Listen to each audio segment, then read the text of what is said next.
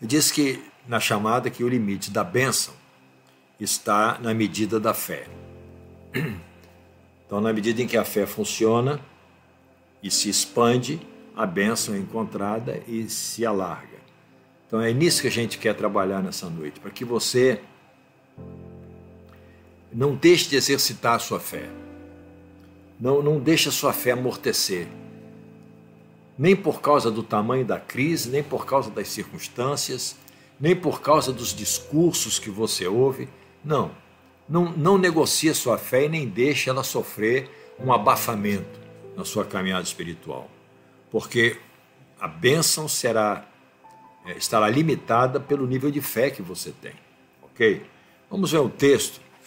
É um texto que eu sei que, pelo menos, acho que a maioria de nós conhece. É, segundo o livro dos Reis, no capítulo 4. Você sabe dessa história. Nós vamos ver dos versos de 1 a 7. Fala da história de uma viúva que perdeu o marido e vai procurar Eliseu, que está na iminência de também perder os filhos por causa das dívidas.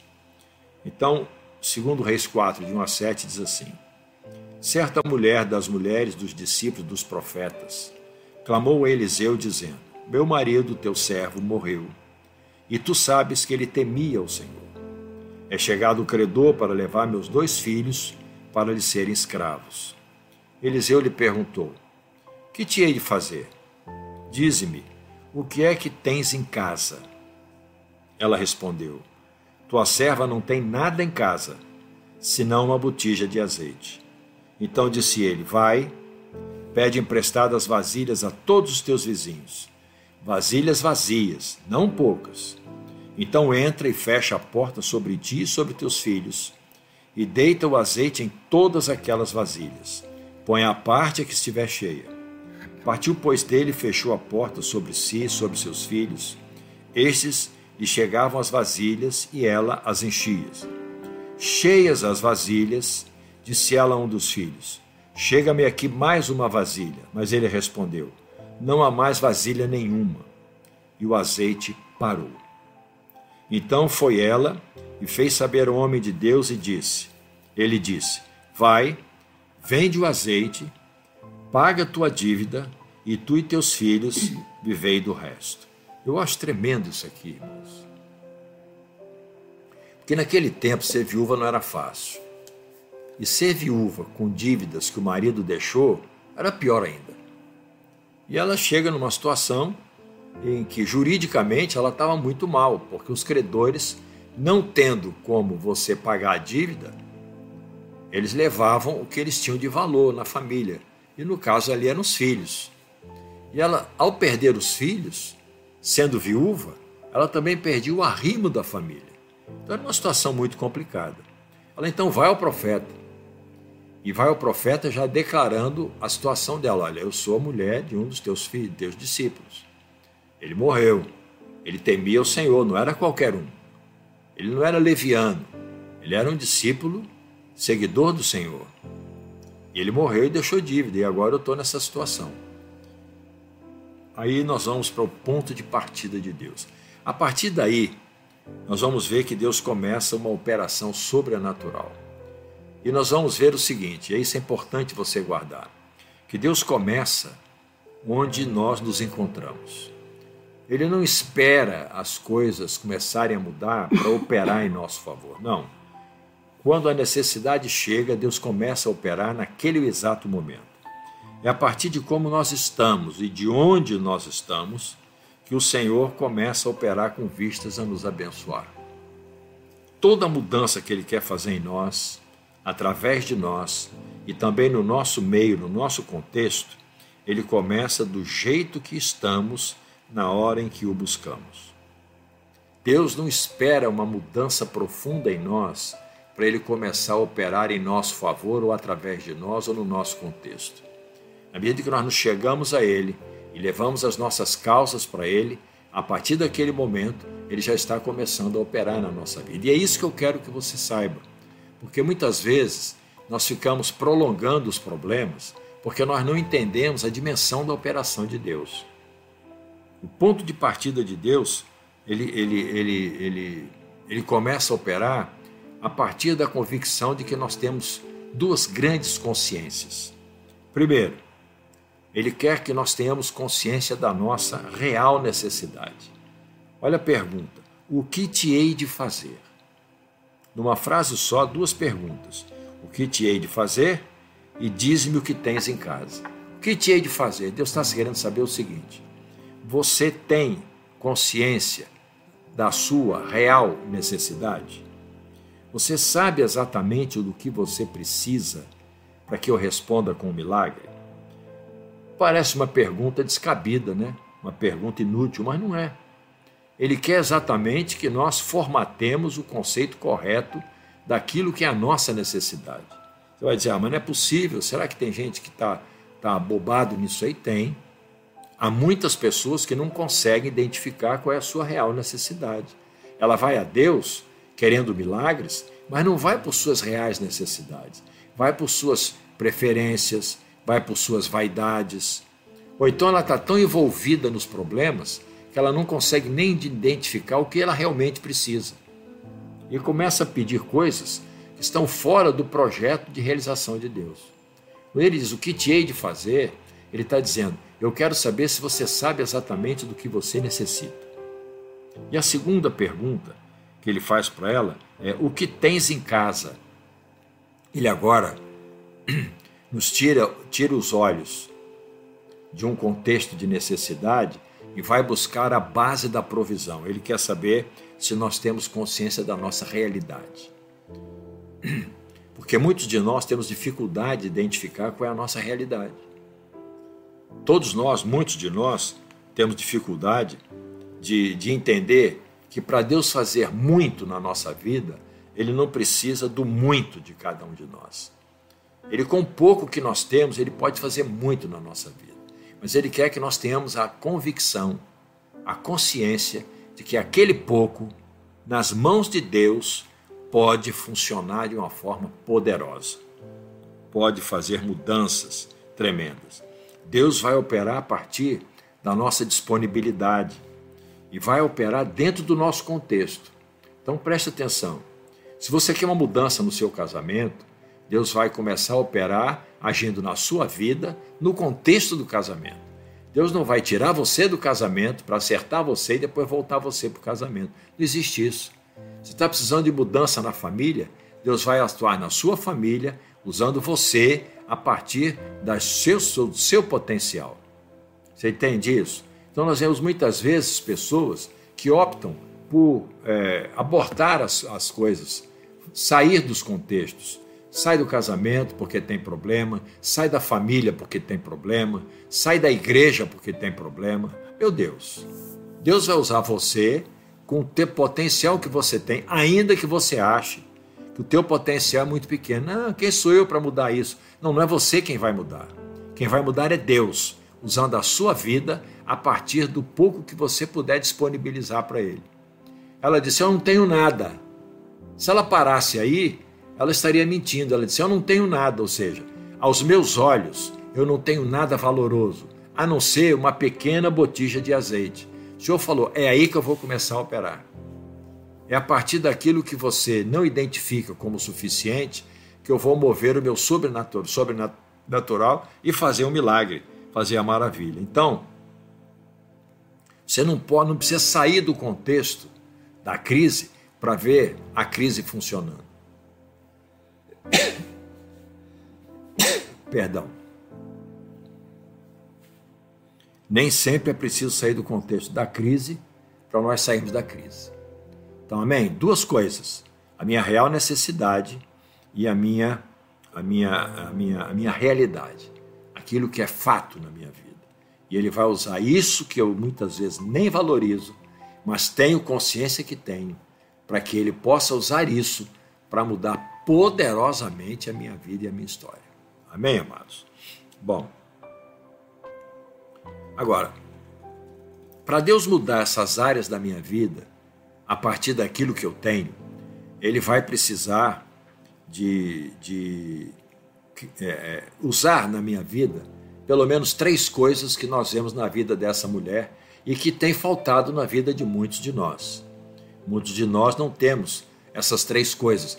três características que eu vou chamar de três vasilhas interiores, porções internas da nossa vida, que vão nos levar para uma benção ampliada e para o limite do sobrenatural de Deus. Então, quando ela é, é, conversando com Eliseu, e a partir do que Eliseu reivindica dela, você vai ver três vasilhas. A primeira vasilha, que é importante nós termos para que nós possamos entrar no sobrenatural de Deus, é incondicionalmente a vasilha da fé. Sem fé é impossível agradar a Deus, sem fé não se consegue viver a vida cristã. O justo vive por fé. É pela fé que nós abraçamos as bênçãos de Deus. E é pela fé que nós temos coragem de profetizar e esperar pelas grandes e, e, e, e oportunas provisões de Deus. Olha o que está em Mateus 21, de 21 a 22, aquele contexto em que Jesus passa com os discípulos, vê uma figueira, vai buscar fruto, não acha, só acha folhas, ele amaldiçoa a figueira. Eles vão embora no dia seguinte, quando eles voltam, a figueira está seca desde a, até a raiz. E os discípulos se escandalizam, poxa, mas olha como ela secou depressa. Aí Jesus, no verso 21, diz assim: Jesus, porém, lhes respondeu: Em verdade vos digo que se tiverdes fé e não duvidardes, não somente fareis o que foi feito à figueira, mas até mesmo se a este monte disserdes, ergue-te lança-te no mar, tal sucederá. E tudo quanto pedides em oração, crendo, recebereis. Amados, a fé nós temos dito sistematicamente, a fé se opõe ao medo. E é pela fé que nós viabilizamos as ações de conquista na nossa vida. Quando aquela viúva foi a Eliseu compartilhar o seu problema e a sua necessidade, ela mostrou claramente sua fé de que Deus poderia trazer a solução. Ela não foi a Eliseu no sentido de reclamar, no sentido de murmurar. Ela foi Eliseu apresentar um problema porque ela sabia que com o profeta, naquele tempo, estava a voz de Deus. Quando o profeta abrisse a sua boca na direção dela, ela ouviria Deus falando para ela. Então ela vai ao profeta, era muito comum. Reis procuravam profetas, pessoas procuravam profetas, e os profetas traziam a palavra de Deus. Agora, além disso, ao acolher as palavras do profeta, porque o profeta deu uma ordem para ela, ela incontinente cumpriu. Ao acolher as palavras do profeta, sem questionar, ela mostrou que não duvidava da fidelidade de Deus. Ela cria em Deus e cria na fidelidade de Deus. Ela cria num Deus poderoso e cria que esse Deus poderoso era fiel o bastante para cumprir aquilo que estava sendo dito para ela, aquilo que o profeta disse para ela. Todo incrédulo duvida da fidelidade, do poder e da operação sobrenatural de Deus. O incrédulo não acredita. Onde entrar a incredulidade e a dúvida, vai entrar também a desistência, vai entrar a crítica, vai entrar a rebeldia. E aquela mulher não mostrou nada disso. Ela ouviu a palavra e creu no Deus da palavra. Creu na palavra do profeta. Então a primeira vasilha que eu preciso ter é a vasilha da fé. Você pode ser alguém que se ache portador de uma fé minúscula, muito simples, uma fé muito pequena. Escute, aquela mulher disse: Eu não tenho nada, o que eu tenho é uma coisa muito pequena, insignificante, uma pequena botija de azeite. E Deus usou aquela pequena botija de azeite como se fosse a vasilha da fé para que algo sobrenatural acontecesse na vida daquela mulher. Comece a exercitar sua fé agora. Comece a dizer: ela é pequena aos meus olhos, mas se tornará enorme debaixo do poder de Deus. Comece a dizer para você mesmo agora que até hoje você menosprezou essa pequena fé que você tem, se colocando aquém daquilo que Deus quer fazer na sua vida. Mas hoje você vai entregar essa botija com essa pequena fé e vai ver glória de Deus na sua vida. Você crê nisso, mano? Então dá um glória a Deus aí, põe um coraçãozinho aí, para eu saber que você está comigo nesse caminho. A segunda vasilha que nós vemos na vida dessa mulher, importantíssima, a vasilha da obediência. Amado, fé e obediência andam de mãos dadas. Todo aquele que crê, obedece. Todo aquele que tem fé obedece. Muitos não recebem o sobrenatural de Deus, não é porque não tem uma palavra de Deus, não é porque não estão nos propósitos de Deus, é porque não obedece aos comandos de Deus. Se ela ficasse só crendo em Deus parada ali na frente do profeta, ela não veria absolutamente nada. O profeta disse: Vai, pega as vasilhas, fecha a porta e faz o sobrenatural acontecer. Faz o que eu estou te mandando e você vai ver a manifestação da glória de Deus. Você está entendendo? Põe a sua fé para se mover. Põe a sua fé para se mover. Quando ele disse fecha a porta, é no secreto, é dentro de você, é no seu íntimo. Começa a mover a fé que vai encher vasilhas de bênçãos na tua vida, que vai sobejar o favor de Deus na tua história. Isso é fundamental. Nós precisamos obedecer. Deus mandou, faz, não discute. Deus te mandou exercitar a fé, exercita. Põe ela em prática, põe ela em ação e você vai ver coisas sobrenaturais. Não olha para o tamanho da fé, olha para o que Deus vai fazer com aquela fé que você diz que é pequena. Porque para Deus fazer grandes coisas para nós, Ele não precisa de muitas coisas de nós. Ele só precisa da fé. Se Ele encontrar fé no meu coração e no teu, não importa o tamanho da vasilha, pode ser uma botijinha pequenininha, Ele vai fazer coisas tremendas. Obediência traz bênçãos. Olha o que está em primeiro livro de Samuel, no capítulo 15, 22. Falamos constantemente sobre isso. 1 Samuel 15, 22. Porém, Samuel diz: Tem porventura o Senhor tanto prazer em holocaustos e sacrifícios, quanto em que se obedeça à sua palavra? Eis que o obedecer é melhor do que o sacrificar, e o atender melhor do que a gordura de carneiros. Olha que coisa linda. Então, quando você obedece a Deus, quando você, mesmo é, é, cambaleante, coloca a sua pequena fé em movimento, na direção de ver a glória de Deus, na direção de projetar diante dos teus olhos a resposta, na direção de você profetizar o que você vai entendendo que Deus vai fazer. Ah, não tem jeito, a coisa vai acontecer. Olha o que acontece aqui com ela. Ao obedecer o comando profético, a palavra do profeta, ela prosperou porque se cumpriu o que está em 2 Crônicas 20, 20. Crede no Senhor vosso Deus e estareis seguros. Ela creu no Senhor, então ela estava segura. Crede nos seus profetas e prosperareis. Quando ela creu na palavra do profeta, a fé em Deus a levou à presença do profeta. E quando ela creu na palavra profética, naquilo que Deus disse pela boca do profeta, ela prosperou. Deus hoje pode estar usando a minha vida, humilde, simples, pequena, insignificante, para ser boca profética na tua vida. Eu estou dizendo para você: põe a tua fé em ação. Volta-te para dentro de ti mesmo, para o teu secreto, para o teu interior e começa a profetizar a vitória na tua vida. Aquilo que Deus disse que vai cumprir. Não questione isso. Ponha em ação a sua fé porque se você não obedecer, sua fé não produz. Se você não puser a sua fé em ação, a sua fé não vai revelar a sua obediência. Amém, amados? E a terceira vasilha, importantíssima, que nós vemos na vida dessa mulher, mulher é a vasilha da esperança. Provérbios 23, 18 diz: Porque deveras haverá bom futuro, não será frustrada a tua esperança. Ah, quando a nossa fé, aliada com a obediência, é capaz de gerar esperança no nosso coração.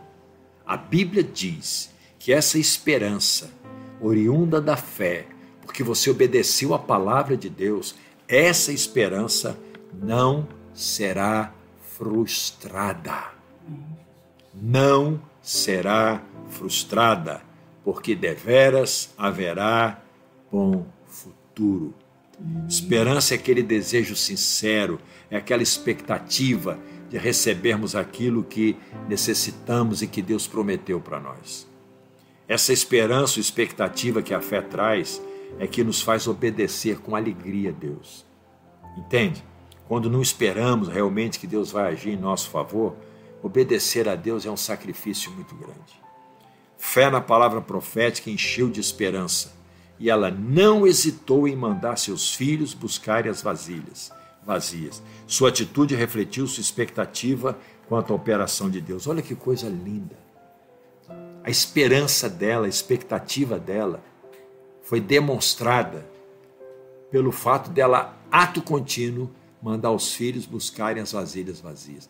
Vai buscar, sai por aí, vai na vizinhança, bate numa porta e na outra e traz as vasilhas, porque eu tenho convicção, eu tenho uma expectativa tremenda de que Deus vai fazer o milagre.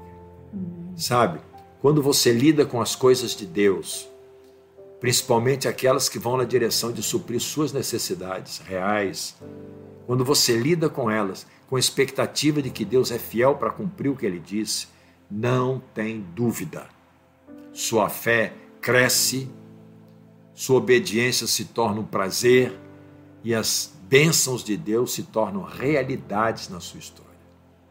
Eu glorifico a Deus, sabe, por causa da Sua palavra e como ela se torna atual para nós hoje.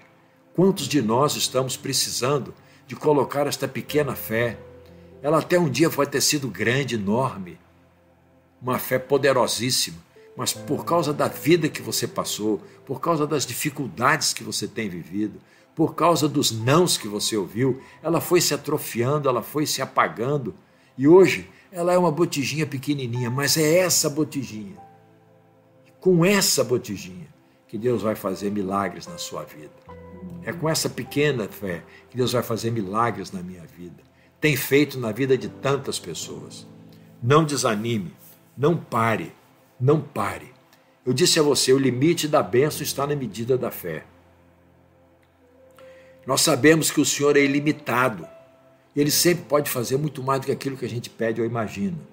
Mas nós podemos limitar, colocar limites na bênção de Deus. Vamos fazer um, um paralelo aqui.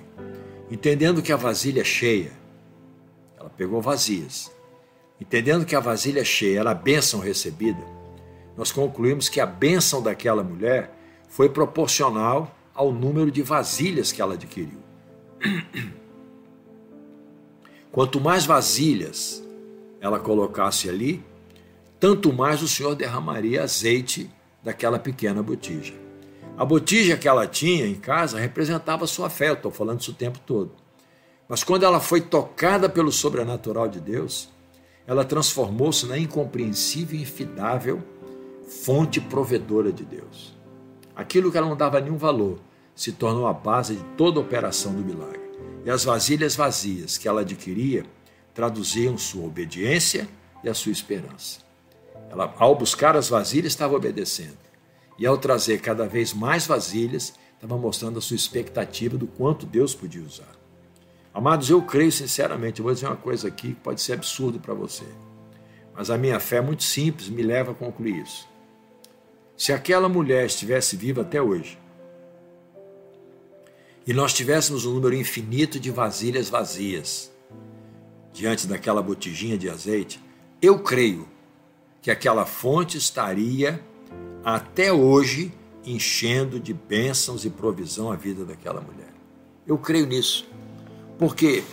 Porque quando se decretou que não havia mais vasilha, ou seja, quando a expectativa findou, diz a Bíblia que o azeite parou. Agora você imagina, cada vasilha ela derramava, acho que as primeiras ela ficou olhando para a botijinha, enchia a vasilha. Ela olhava a botija, tinha azeite. Tira aquela, põe outra. Enchia a vasilha. Tem azeite, põe outra, põe outra, põe outra, põe outra, põe outra. Na última, disse assim: me tra traz uma vasilha. Aí o filho disse assim: não tem mais nenhuma. Nessa hora parou. Quando eu perco a expectativa, quando eu não tenho mais ponto da obediência. Nesse momento a bênção se estanca. Quando é que a minha bênção se estanca? Não é quando a minha fé, a minha fé continua turbinando. É quando a minha expectativa de que aquela fé vai produzir o milagre, vai trazer o milagre para mim, quando a expectativa se acaba. Eu quero hoje que você, em nome de Jesus,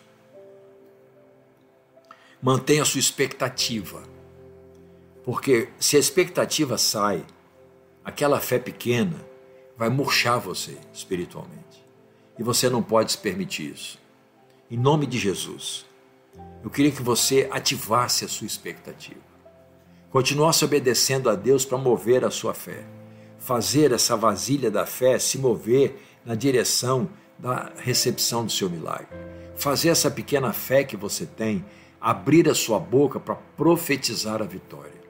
E profetizar a vitória nutrindo a expectativa de que ela vai realmente acontecer. Você é capaz de crer assim? Você é capaz de olhar para o problema que você tem e dizer: a minha fé, ainda que pequena, é suficiente para que o sobrenatural de Deus processe na minha vida e essa crise toda, essa dificuldade toda, amanhã será nada mais, nada menos do que uma memória para um testemunho. Você crê nisso? Você crê que hoje mesmo de hoje para amanhã, neste Shabat, Deus possa desatar um milagre sobrenatural na sua vida. Eu creio, irmãos. Eu creio. Creia no Senhor. Creia no Senhor. Você vai estar seguro, segura. Mas creia nos seus profetas, você vai prosperar. Você precisa aliar segurança com prosperidade em Deus. Você precisa aliar uma vida firme no Senhor com uma vida que desfruta a vida abundante que o Senhor trouxe para você. E aí você vai precisar colocar a sua fé em movimento, em cima da palavra que você ouviu hoje. Aquela viúva não é um fato isolado. Essa história não está na Bíblia por acaso nem por coincidência. Ela tem um propósito. E o propósito desta palavra nessa noite é mover você na direção de que o sobrenatural de Deus realize sinais, prodígios e maravilhas na sua vida. Você espera sim? Você tem essa convicção? Você tem essa fé? Não precisa ter arrepio, não precisa chorar, você só precisa acreditar. Acreditar que a palavra de Deus não voltará vazia para você se você a receber por fé. Eu não sei qual é a sua necessidade. Aquela mulher tinha uma necessidade: pagar dívidas por causa da morte do seu marido. Ela não foi pedir o marido, ela não foi pedir outros filhos, ela foi específica: olha, eu tenho uma dívida para pagar e os meus filhos vão ser levados como pagamento da dívida. Eu preciso resolver esse problema. E a pergunta foi: o que você tem em casa? O que, é que eu te posso fazer? Posso fazer por você? O Senhor está perguntando hoje para você: qual é a tua real necessidade? Você tem consciência do que é real na sua vida? A necessidade realmente que você precisa de um milagre? Amém. A segunda coisa que Deus quer que você faça: o que, que você tem aí, dentro da sua casa, no seu interior, no seu coração, que eu posso usar. Ele já sabe o que é. Essa fé pequenininha que você acha que nem tem mais.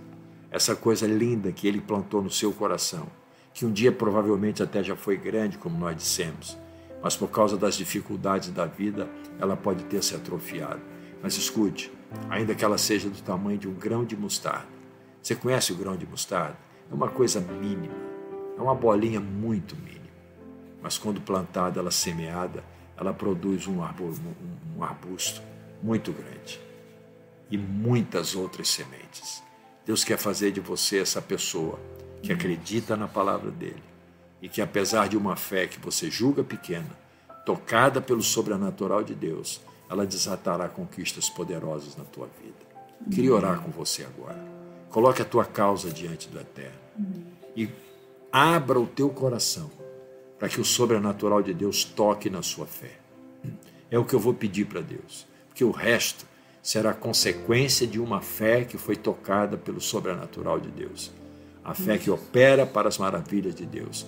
Ela vai te levar a obedecer, ela vai gerar uma esperança, uma expectativa no teu coração. E no tempo propício de Deus, a resposta sobrenatural vai chegar. E vai chegar com sobejo para suprir a tua necessidade e para garantir um testemunho de vida cheio da vida abundante do Senhor. Vamos orar. Curva a sua cabeça aí mesmo, em família, onde você está. Muitos estão precisando de um milagre no casamento, de um milagre na família, de um milagre financeiro, de um milagre na sua saúde pessoal, de um milagre no seu ministério, nas suas células. Eu creio que Deus vai levantar e vai trazer coisas poderosas para mim, para você, para todos nós, os que cremos no Senhor nosso Deus e também nos profetas que Ele coloca diante de nós. Pai, em nome de Jesus, nós ouvimos a Tua palavra E a tua palavra nos remete para o sobrenatural. A partir de um problema jurídico, a partir de um problema material, nós vemos que essa mulher entrou no mover sobrenatural do Senhor. Foi capaz de ver os seus problemas resolvidos e ainda teve o sobejo, como é comum nos teus casos. O Senhor nunca faz por menos, o Senhor sempre nos dá com sobejo. Pai, o Senhor sabe quem é esta pessoa que está agora orando conosco. O Senhor sabe quem ela é, onde ela está. O Senhor sabe das suas dores, suas crises. O Senhor sabe das suas necessidades. O Senhor sabe dos seus choros. O Senhor sabe das suas tristezas. Mas nessa noite nós te pedimos, ser propício a cada um de nós. Em nome de Jesus, meu Deus, que o teu Espírito Santo, com poder e graça, toque na fé desta pessoa, na nossa fé. E ainda que nós a tenhamos reputado como pequena, como insignificante, nós cremos que a partir desta pequena vasilha de fé, o Senhor poderá fazer maravilhas na nossa história. Então, meu Deus, por favor, em nome de Jesus, ativa essa fé e começa a processar as tuas respostas. Traz, meu Deus, saúde, traz libertação, traz restauração de vidas, de ministério, traz restauração de casamento, de família, traz alegria, ressuscita alegria, traz paz, enche o coração desta pessoa de júbilo e consolo no Senhor.